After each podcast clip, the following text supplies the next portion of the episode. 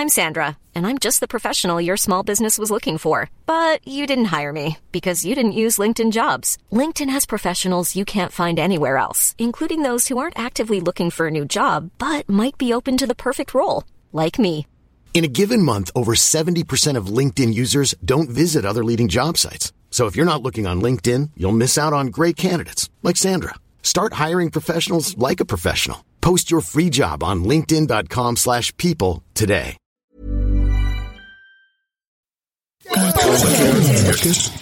Podcast.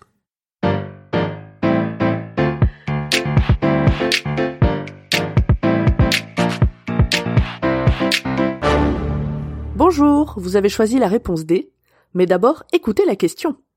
Aujourd'hui sur la thématique sciences et technologie, qui est Annie Dodge Wonica Je crois que c'est le premier épisode de la réponse D où nous allons parler des natifs et natives d'Amérique. On aurait pu être dans la thématique histoire géo, mais là nous allons parler d'une femme qui a œuvré tellement fort pour sa tribu qu'elle est entrée au Hall of Fame des femmes américaines. Annie Dodge Wonica est née en 1910 dans la nation Navajo, qui est un territoire semi-autonome amérindien, qu'on appelait avant réserve, coincé entre l'Arizona, l'Utah et le Nouveau-Mexique. Il était régi par un gouvernement tribal qui s'occupait des institutions judiciaires, policières et des travaux sociaux. Annie est le fruit de l'union forcée entre le chef de la tribu, Henry Chi Dodge, et sa troisième partenaire, Kihababa. Cette dernière ne voulant pas continuer cette relation, Annie se retrouve élevée par la première femme de Chi, Nanaba. Faisant partie de la caste privilégiée de la tribu, elle est envoyée à l'âge de 8 ans à l'école publique en Arizona. Là, elle y apprend l'anglais, car oui, les Navarros parlent le Navarro. Cela les coupe de pas mal d'informations, notamment médicales. Et Annie va avoir un choc dès sa première année de scolarité. En 1918, une épidémie de grippe espagnole sévit à travers le monde. Elle va faire des ravages aux États-Unis, en tuant pratiquement un million de personnes, avec un plus grand impact pour les populations pauvres, donc les natifs et natives d'Amérique. Annie voit plusieurs de ses camarades mourir ainsi que de nombreux membres de sa tribu. Elle tombe aussi malade, mais par chance sans complications particulières. Et à huit ans, elle décide de filer un coup de main aux équipes médicales pour soigner les malades. Bon, je dis équipe médicale, mais il y a tellement de malades qu'il ne reste plus qu'une seule infirmière, Domatilda Showalter.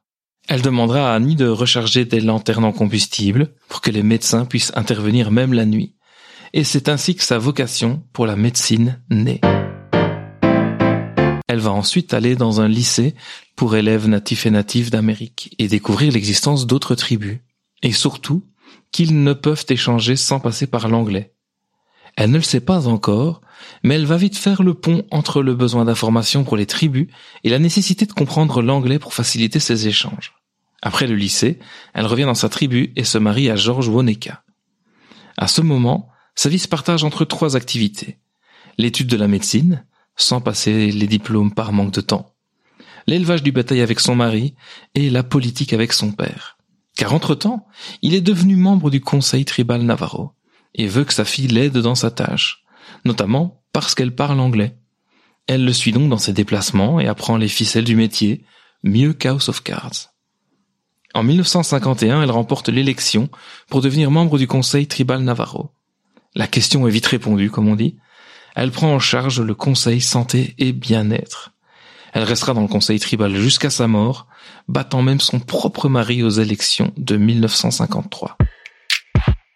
Elle va grandement s'illustrer à cette période, qui correspond à l'explosion de la tuberculose. Cette maladie infectieuse des poumons, qui peut être mortelle, touche aux États-Unis une grande partie des tribus de natifs et natifs d'Amérique, car elles réunissent plusieurs facteurs de risque. Promiscuité, pauvreté et malnutrition. Et elle est ce qu'on appelle une maladie sociale. Les populations riches en souffrent très peu grâce à leurs conditions de vie par rapport aux populations plus pauvres. Annie va avoir plusieurs idées de génie pour combattre ce fléau. Sa première grande solution est la rédaction d'un dictionnaire navarro-anglais du lexique médical. Ça peut paraître peu, mais ça permet de faire entrer le mot vaccin dans le langage navarro. Et la vaccination est la première barrière pour immuniser les personnes contre la tuberculose. Et puis elle va animer une émission de radio. Quel est le rapport, me direz-vous? Eh bien, pendant cette émission, diffusée sur KGAK, elle explique en navarro les principes de la médecine moderne concernant les grossesses, les examens préventifs à faire pour les enfants, les aides pour les personnes alcooliques. Elle fait de la vulgarisation dans la langue des populations qui en ont besoin. C'est du génie. Ces méthodes sont tellement efficaces qu'elle intègre en tant que membre le Conseil américain de santé publique. À côté, elle continue de lutter pour améliorer les conditions de vie des natifs et natifs d'Amérique afin de prévenir les épidémies, apporter l'eau courante et l'électricité dans les villages, désinfecter les salles médicales, améliorer les habitats des maisons en posant du plancher au sol. Pour financer tout cela, en bonne politicienne, elle ira plusieurs fois toquer à la porte du gouvernement d'État et aussi à Washington, afin que l'État finance une partie de ses travaux. Une étude à la fin du XXe siècle viendra démontrer l'efficacité de son travail. Il n'y a jamais eu une baisse des maladies aussi grande que pendant les années 60 et 70. En 1963, le président Kennedy lui attribue la médaille de la liberté, la récompense la plus haute pour un civil aux États-Unis, l'équivalent de la Légion d'honneur française. C'est la première personne native américaine à recevoir cette distinction. Bravo Annie. Bravo, c'était la bonne réponse. Pour aller plus loin sur ce sujet, retrouvez les sources en description. La réponse D est un podcast du label Podcut. Vous pouvez nous soutenir via Patreon ou échanger directement avec les membres du label sur Discord. Toutes les informations sont à retrouver dans les détails de l'épisode. À demain pour une nouvelle question sur la thématique littérature.